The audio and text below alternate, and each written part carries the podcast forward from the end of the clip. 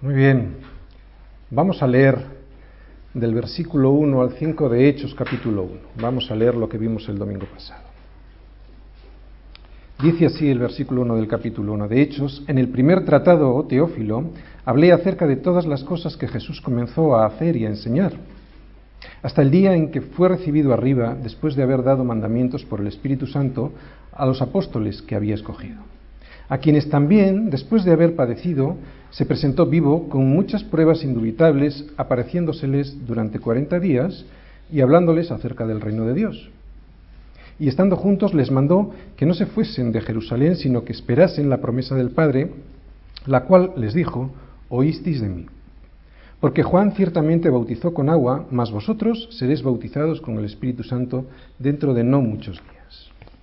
Bien, esto es el inicio de Hechos, lo vimos el domingo pasado, y vimos cómo el domingo pasado Lucas le escribe a Teófilo este segundo tratado, y descubríamos que el propósito de este libro era mostrarle que los dichos y hechos que comenzó el Señor a hacer se van a seguir manifestando en el futuro en todos sus discípulos a través del Espíritu Santo y con poder. Básicamente ese era el propósito del libro de Hechos, ¿no? Animarnos a ver el Espíritu Santo como la persona que va a vivir en nosotros para, entre otros propósitos, enseñarnos y recordarnos, como dice Juan 14, 26, todas las cosas. Y así poder realizar la misión que tenemos encomendada.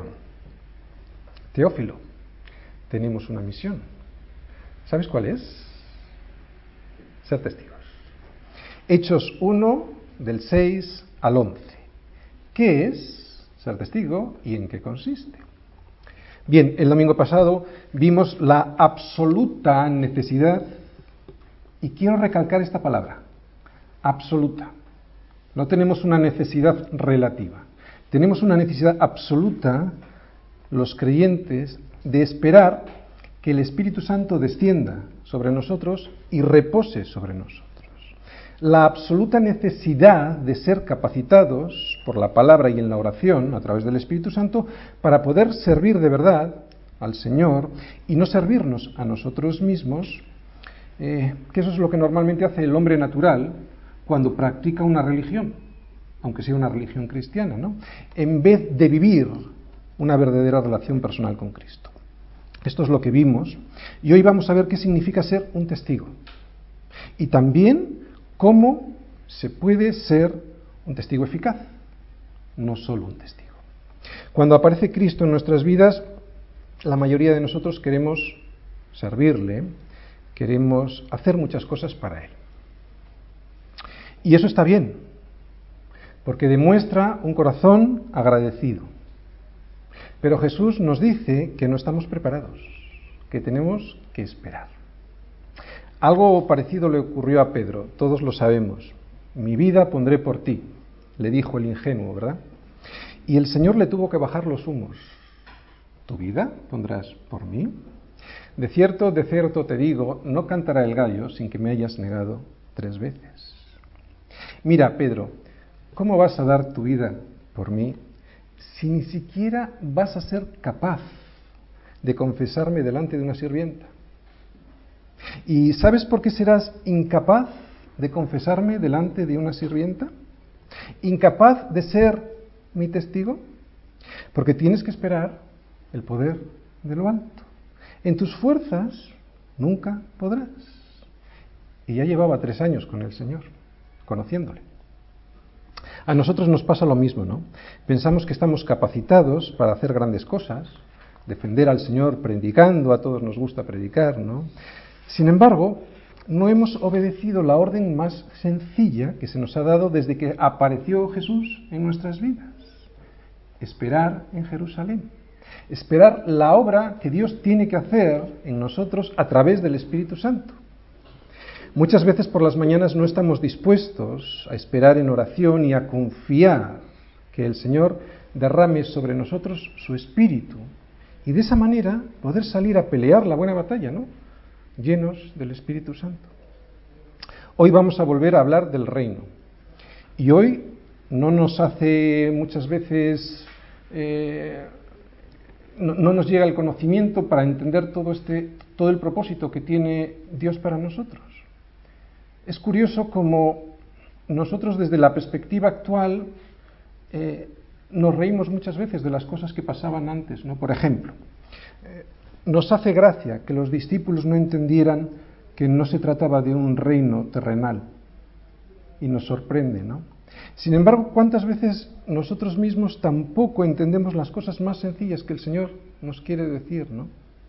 ¿Cuántas veces nos empeñamos en hacer las cosas con nuestras propias fuerzas, sin esperar pacientemente en Jerusalén? ¿Cuántos años tendrán que pasar en nuestra vida hasta que nos rindamos al Señor y esperemos pacientemente ser llenos del Espíritu Santo, ¿no? Todas las mañanas. Escucha, Teófilo. Versículo 6.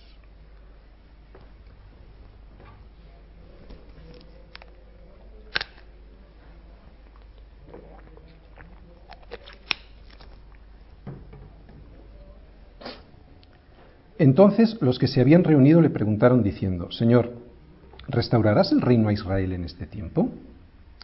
Y les dijo, No os toca a vosotros saber los tiempos o las sazones que el Padre puso en su sola potestad. Pero recibiréis poder cuando haya venido sobre vosotros el Espíritu Santo, y me seréis testigos en Jerusalén, en toda Judea, en Samaria y hasta lo último de la tierra. Y habiendo dicho estas cosas, viéndolo ellos, fue alzado y le recibió una nube que le ocultó de sus ojos.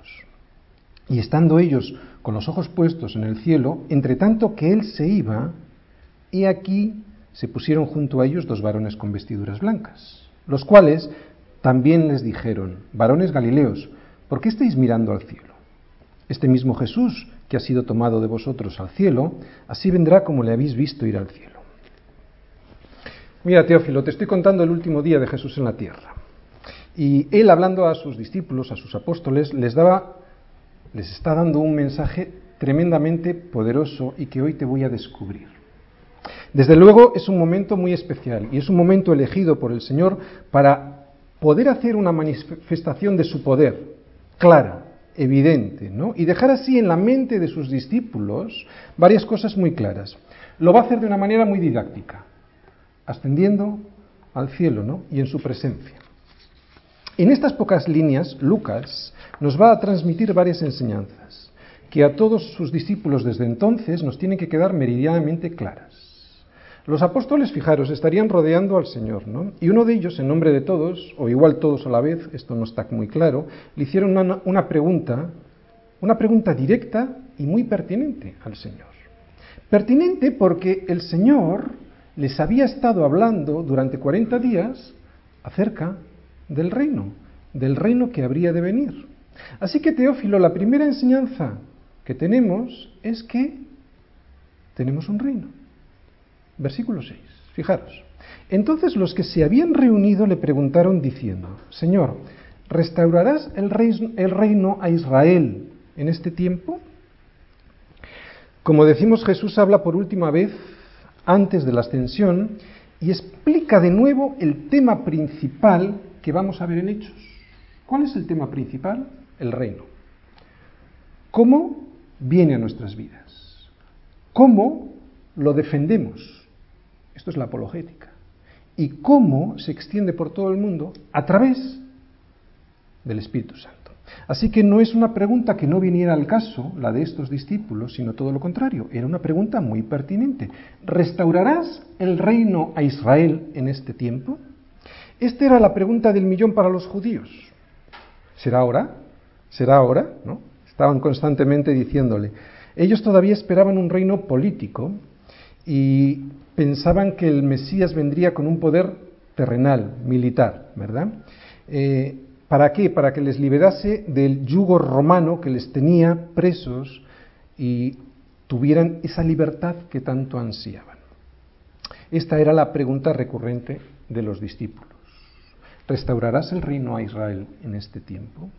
Ellos no concebían lo siguiente, fijaros, que su tiempo, el tiempo que estaban viviendo ellos, se iba a interrumpir. Estaban obsesionados con la llegada del Mesías y en verdad acertaron, porque el Mesías llegó, pero lo concebían como un Mesías terrenal, No entendieron en ese momento, ni muchos años después, tuvo que pasar bastante tiempo para que lo entendieran, que ahora venía un tiempo nuevo. Ahora venía el tiempo de la gracia. El periodo de la gracia es ese tiempo que vamos a ver iniciarse en el libro de Hechos y que va a llegar hasta el día de hoy, por lo menos. Ellos no paraban de preguntar por ese reino en el que el Mesías reinaría sobre la tierra, físicamente. Pero ese tiempo en el que el Mesías reinará sobre la tierra no llegará hasta que este periodo de gracia en el que estamos viviendo llegue a su fin, hasta que el Evangelio sea presentado primero a los judíos, y eso ya fue, después a los samaritanos, y eso también ocurrió, y hasta lo último de la tierra, y en eso estamos. Yo no lo sé exactamente, pero probablemente los apóstoles, y debido a esta idea terrenal que tenían del reino, eh, pues pensaban que este reino, la, la instauración de este reino, les iba a proporcionar ya y en aquel momento una serie de beneficios, ¿no? una posición política para ellos que les trajese unos privilegios terrenales. Es muy probable, ¿no? porque esto ya lo vemos en la pregunta que la madre de Juan y Santiago le hizo a Jesús y que seguramente que recordaréis, ¿no? sobre si sus hijos se iban a sentar uno a la derecha y otro a la izquierda en su trono, ¿verdad? En los cielos. Y al final de estos versículos, que están en Mateo 20, vemos cómo Jesús le explica que este reino es muy diferente a como ella se lo imagina. ¿no? Este reino es un reino de servicio, en el que el mayor, en este reino, es el que sirve. Pues bien, Teófilo, te voy a contar, a contar cuál debe de ser la enseñanza para nosotros sobre este reino. La enseñanza que Jesús estuvo mostrando durante todo su ministerio en la tierra y muy probablemente también durante esos 40 días que estuvo con los discípulos antes de la ascensión. La enseñanza es que este reino al que tú estás invitado, Teófilo, y del que formas parte si has sido bautizado con el Espíritu Santo, es un reino de servicio.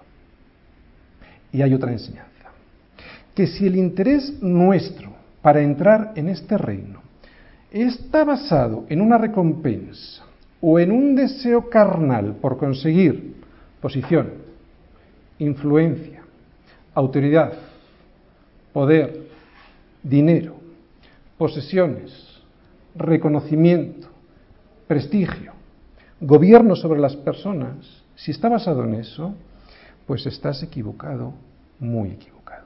Si encuentras algún, creyente que sobre texto de haber sido llamado al señor, por el Señor a algún ministerio, pretende conseguir posición, influencia, autoridad, poder, dinero, posesiones, reconocimiento pastoral, prestigio y o gobierno sobre las personas, es alguien que está, como hemos dicho, como mínimo, equivocado profundamente equivocado porque este reino es un reino de servicio. Pero hay otra enseñanza en este reino, versículo 7. Y les dijo, no os toca a vosotros saber los tiempos o las sazones. Las sazones es el momento en que una cosa ya adquiere su plena madurez, cuando ya está lista para algo esa cosa, ¿de acuerdo? ¿Vale? Lo volvemos a leer. Y les dijo, no os toca a vosotros saber los tiempos o las sazones que el Padre puso en su sola potestad. Esta es la respuesta a su pregunta, a la, pregunta de los apóstoles, y su respuesta nos enseña una cosa fundamental, que el futuro pertenece a Dios y que no nos pertenece a nosotros.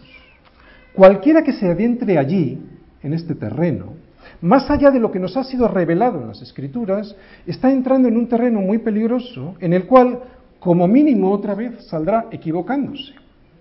Cristo en su respuesta es bien directo. No sé cómo todavía hoy hay personas que, llamándose cristianas, se atreven a poner fechas, tiempos o sazones a aquello que es solo de la voluntad del Padre, de la sola potestad. Por lo tanto, Teófilo, la enseñanza para nosotros es muy clara. Debemos evitar explorar los tiempos que nos son desconocidos. Los creyentes, esta es la aplicación práctica, los creyentes no deben obsesionarse, no deben enfocarse en el futuro, estableciendo fechas. ¿Debemos esperar el regreso de Jesús? Sí. ¿Debemos anhelar el cielo? Sí, y esto sería futuro, ¿verdad? Pero incluso eso no ha de estar por encima de la principal tarea del cristiano. ¿Y cuál es esta tarea? La vamos a ver dentro de un momentito, todavía no, en el siguiente versículo. Antes quisiera, antes de ver esta tarea, quisiera reflexionar sobre algo que normalmente no pensamos y que tiene que ver con este versículo.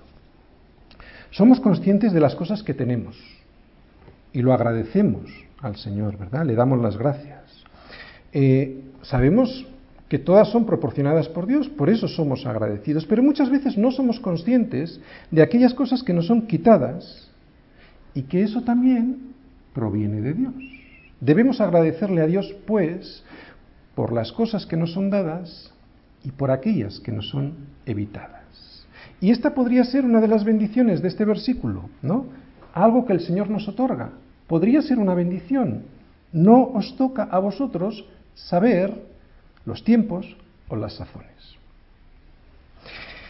Teófilo, te voy a poner un ejemplo. Si a los discípulos les hubiesen contado todas las cosas que les iban a pasar antes de que el Espíritu Santo hubiese descendido a sus vidas con poder, probablemente se hubieran echado para atrás, porque ellos no estaban esperando algo como lo que les vino, persecuciones, dificultades, hambre. Si a mí me hubieran contado todo lo que he tenido que pasar en mi vida cristiana antes de llegar al día de hoy, como mínimo hubiera habido un gran sufrimiento en mi corazón, si no una renuncia expresa a este reino. Así que hay veces que debemos agradecer por aquellas cosas que nos son evitadas, que no nos son dadas en el conocimiento. Ahora bien, la cosa cambia cuando no me empeño en querer saber estas cosas, aquello que no me corresponde, aquello que Dios ha escondido de mi conocimiento y además luego obedezco esperando en Jerusalén un poder que hará que cambie mi vida y que todo eso que me va a venir lo pueda superar con poder de lo alto. Y lo vimos en aquellos discípulos que estaban asustados, ¿no? Decíamos que teníamos una tarea, lo vamos a ver en el siguiente versículo. Versículo 8.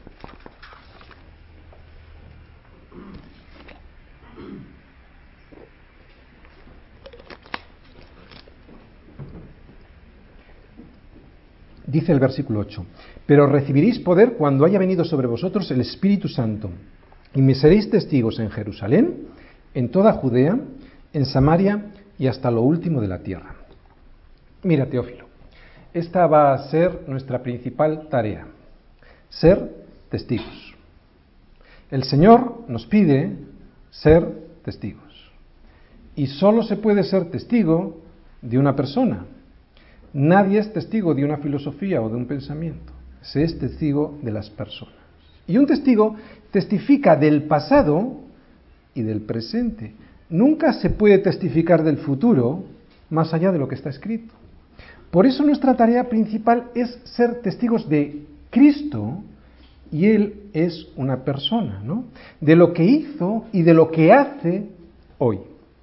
Por lo tanto, y resumiendo lo dicho hasta ahora, tenemos un reino que consiste en vivir este reino sirviendo y que no consiste en vivir este reino siendo servidos. Y también tenemos una tarea que consiste en testificar de Cristo, o sea, de una persona, y que no consiste en adivinar el futuro. Así que, Teófilo, te voy a contar algo. Jesús ha prometido que te va a liberar de este mundo, que te va a liberar de tu pecado, de tu vergüenza de la muerte y del infierno. Es cierto. Pero ahora no es el momento. Jesús no les reunió para hablar de eso. Ahora es el momento de otra cosa.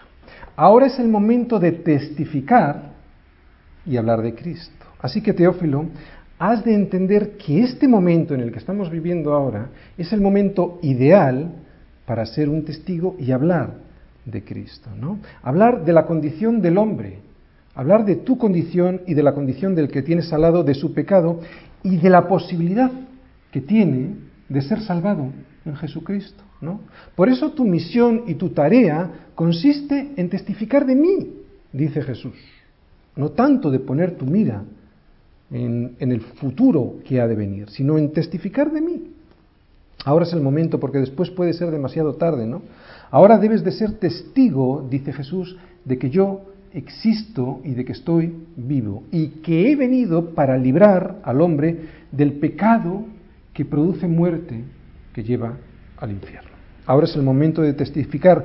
No existe ninguna razón para estar sufriendo por el pecado.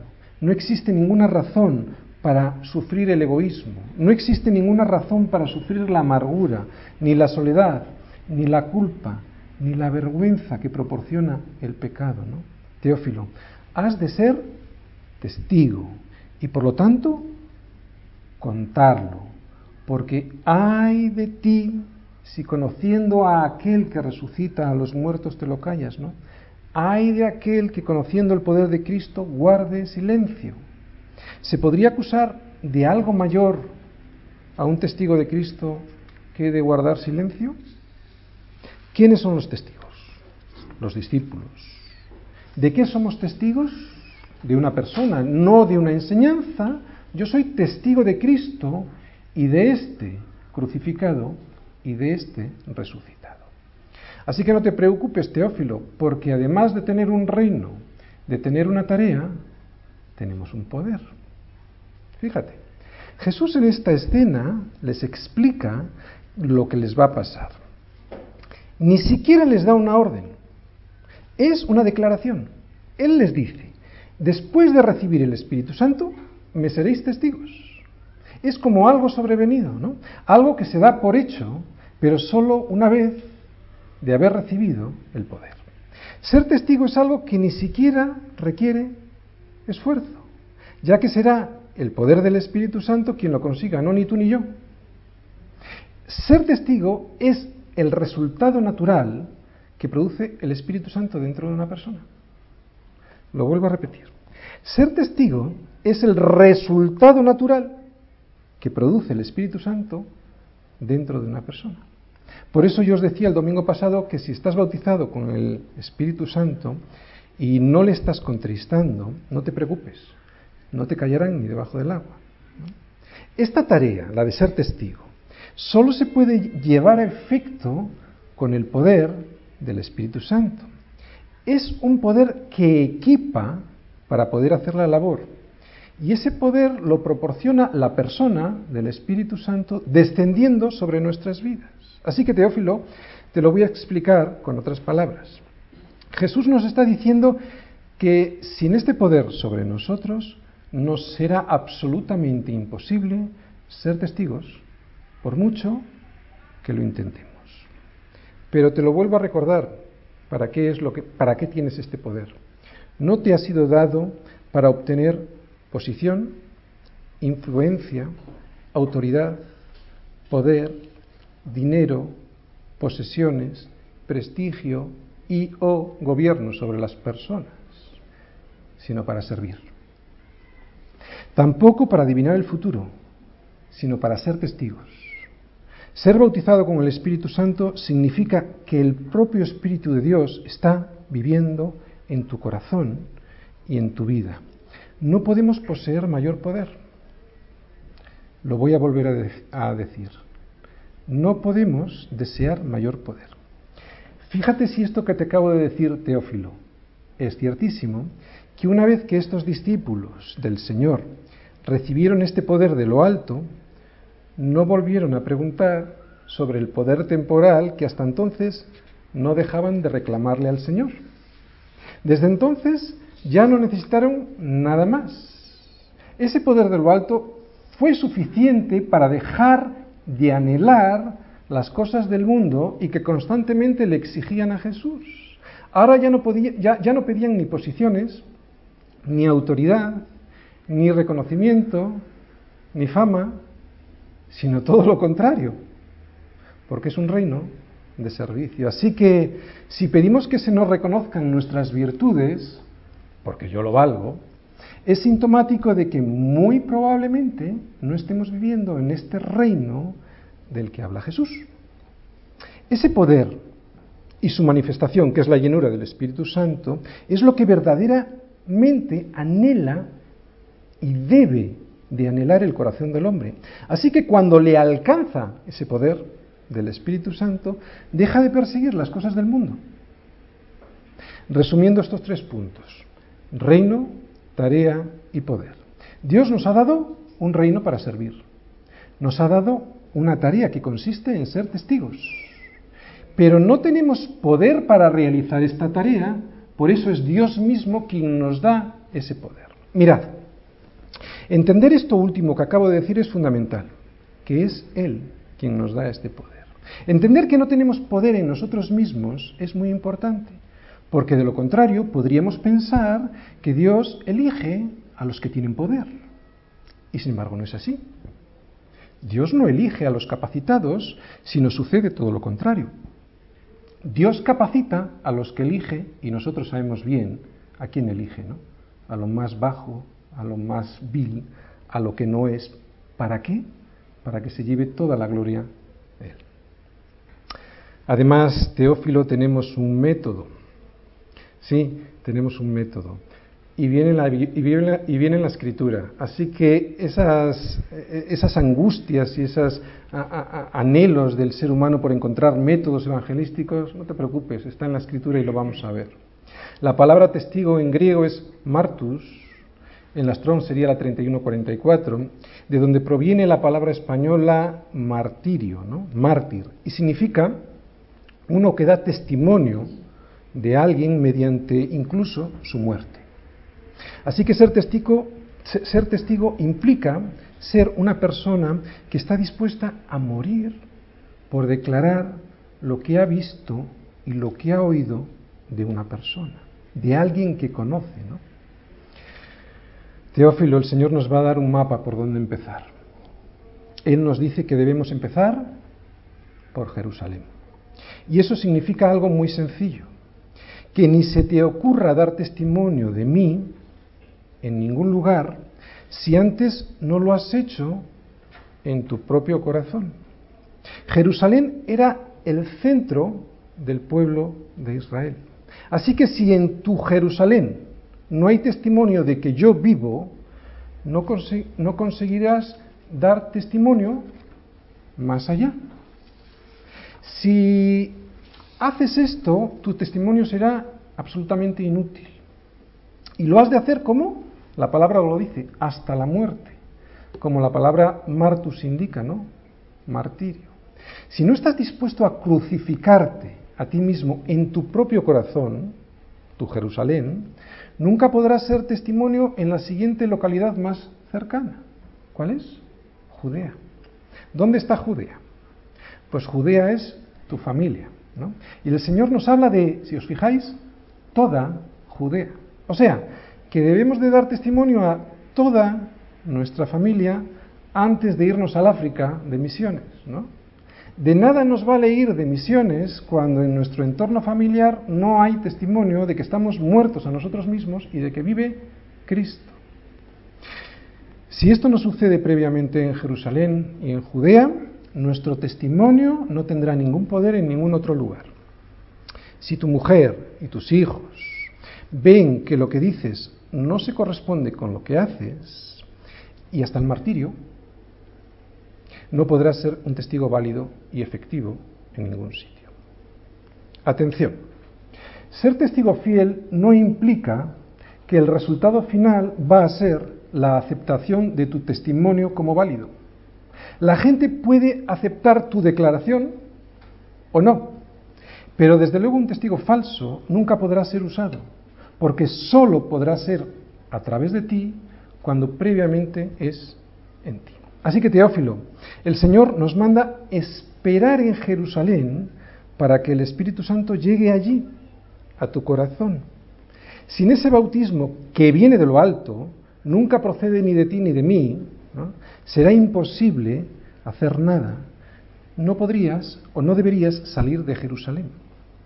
Así son los hijos de Dios. ¿Cómo son los hijos de Dios? Engendrados de lo alto, ¿no? No son engendrados ni de sangre, ni de voluntad de carne, ni de voluntad de varón, sino de Dios. Teófilo, te voy a dar un dato más sobre la importancia de este bautismo que estamos viendo. Jesús, fíjate tú, antes de iniciar su ministerio público, fue bautizado. Y en ese momento descendió el Espíritu Santo y lo fortaleció para hacer frente a Satanás. Pues ahora Jesús nos envía. Como el Padre le envió a Jesús, Jesús nos envía a nosotros y también nos fortaleció de la, misma manera al enviarnos el bautismo del Espíritu Santo. Allí en tu Jerusalén, o sea, en tu corazón, serás investido con poder para poder salir a toda Judea. Y una vez que Cristo es bien conocido, primero en tu corazón, y digo conocido, fijaros, no digo aceptado, ¿de acuerdo? Digo conocido. En toda Judea, o sea, en toda tu familia, en todo tu hogar, has de partir hacia Samaria. ¿Y qué es Samaria? Pues Samaria eran aquellos habitantes cerquita de Jerusalén que eran enemigos y que tenían eh, muy malas relaciones con los judíos, ¿no? O sea, ¿qué me está queriendo decir el Señor con esto? Pues que Él ha de ser conocido entre mis enemigos. ¿No? Yo por lo menos lo veo así. Jerusalén, Judea y Samaria. Y claro, una vez que ha, sido conocido, y, y vuelvo a repetir, no está diciendo aceptado, está diciendo conocido. Entre mis enemigos, un cristiano ha de ir tan lejos como pueda, y eso es lo que implica hasta lo último de la tierra. Este es nuestro método, Teófilo, el que nos dice Jesús, y que por otra parte, si os dais cuenta, es muy lógico. Así que no le des vueltas, no hay otro método. Pero te voy a contar algo más. Te voy a contar que tenemos una promesa. ¿Cuál es esta? Que volverá. Que la instauración de su reino se llevará a cabo cuando Él regrese, que es lo que querían ellos, la instauración del reino ya. Espérate, les dice. Esa es la promesa, que regresará. Que, aquellos que, los, que aquello que los discípulos no paraban de preguntar y por lo que anhelaban, llegará. Pero antes Él tiene que partir y hasta que regrese, Teófilo, tienes una tarea. La extensión del reino hasta lo último de la tierra a través del Espíritu Santo y con poder. Y ahora lo vas a vivir, pero en un nuevo tiempo, en un nuevo periodo, el periodo de la gracia. Mirad, versículo 9. Y habiendo dicho estas cosas, viéndolo ellos, fue alzado y le recibió una nube que le ocultó de sus ojos. Y estando ellos con los ojos puestos en el cielo, entre tanto que él se iba, y aquí se pusieron junto a ellos dos varones con vestiduras blancas, los cuales también les dijeron, varones galileos, ¿por qué estáis mirando al cielo? Este mismo Jesús que ha sido tomado de vosotros al cielo, Así vendrá como le habéis visto ir al cielo. Bien, al principio de la predicación decíamos que el Señor, hablando a sus discípulos, a sus apóstoles, les da un mensaje tremendamente poderoso y que para dárselo, para darles este mensaje, hace una puesta en escena que tiene una explícita intención didáctica.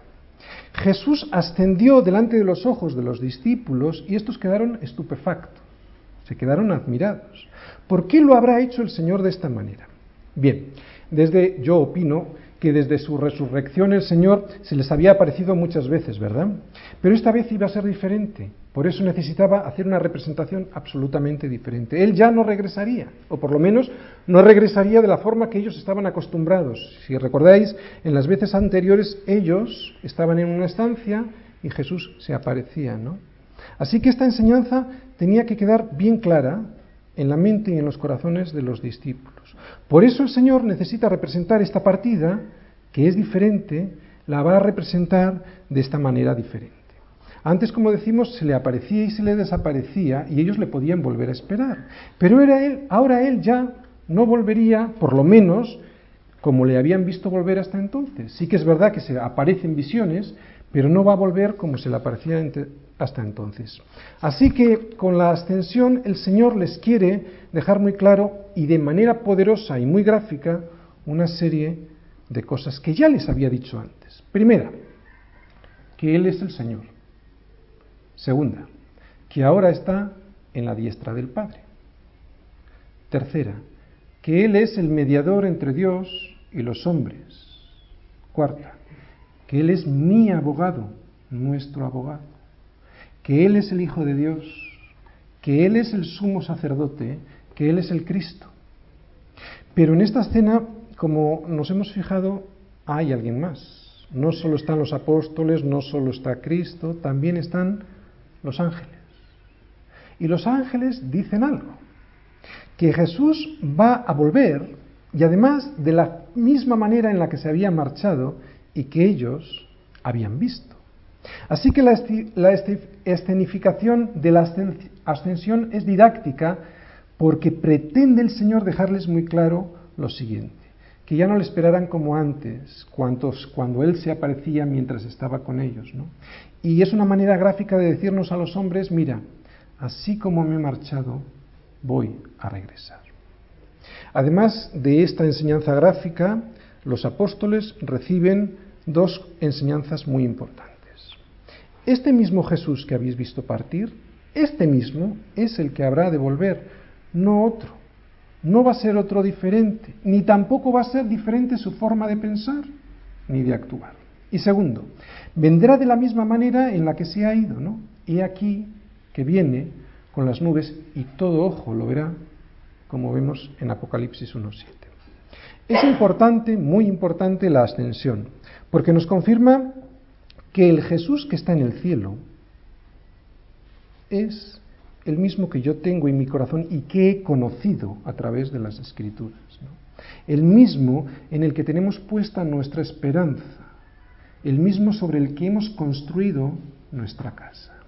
No estamos ni predicando, ni confiando, ni adorando a otro Jesús diferente que este que ascendió a la diestra del Padre.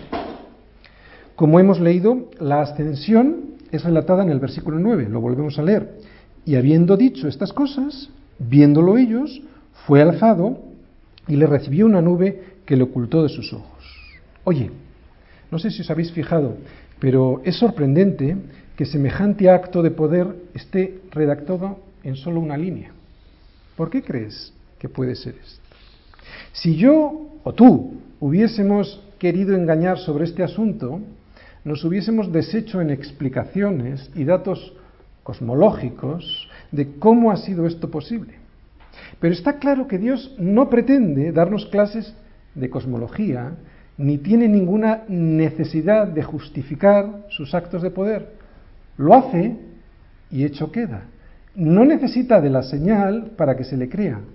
Él es Dios y solo sus hijos pondrán su esperanza en Él y no en sus señales. Así que Teófilo, has de saber esto, ascendió y habrá de volver. Pero lo que realmente nos toca hacer a ti y a mí, Teófilo, es esperar el poder de lo alto para que puedas ser testigo. Así que mi hermano Teófilo, Teófila, deja de mirar al cielo y regresa a Jerusalén para ser fortalecido con el poder de lo alto. La cena es un anuncio de la muerte del Señor hasta que Él vuelva. Cuando nos reunimos como iglesia para la adoración y el partimiento del pan, cumplimos con el deseo del Señor de celebrar la cena del recuerdo, ¿no? Y este recuerdo consiste en poner en nuestra mente y en nuestro corazón su vida y su sacrificio. Su muerte y su resurrección. Y al recordar estas cosas produce en nosotros una respuesta pues de amor y de agradecimiento al Padre por habernos enviado a su Hijo. Y esto es lo que tenemos que hacer hasta que Él vuelva, que es lo que hemos estado viendo hoy, como nos dice Pablo en 1 Corintios 11. Juntos, ¿vale? Y esto es muy importante. Juntos damos las gracias al Padre que nos envió a su Hijo. Y al Hijo por su amor, por haberlo hecho todo bien, por haber complacido al Padre totalmente. Le adoramos porque lo hizo en nuestro lugar, porque lo hizo sujeto, fijaros, lo hizo sujeto en obediencia y eso nos ha enseñado a nosotros obediencia, nos ha enseñado el camino. Esta adoración la manifestamos durante todo el día y durante todos los días, o así lo debiéramos hacer, ¿no? Pero la forma más explícita que tenemos, yo creo, de, de adorar por estas cosas es en la cena del Señor. Le tributamos a Dios todos juntos y en comunidad nuestro homenaje y agradecimiento. Y el Padre se alegra cuando expresamos esto, ¿no? Cuando agradecemos por la obra de su Hijo en nuestras vidas, por la obra de su Hijo que hizo en la cruz. El Padre se alegra cuando expresamos con nuestros corazones y con nuestra boca eso que sentimos al respecto, ¿no? Este sacrificio Dios lo recibe con gusto. Esta es la alabanza de la que habla, de la que habla Hebreos 13:15, cuando dice frutos de labios que confiesan su nombre. Es una adoración que sube hacia Dios desde nuestro corazón, pasando por los labios hasta el Señor. Así que en este momento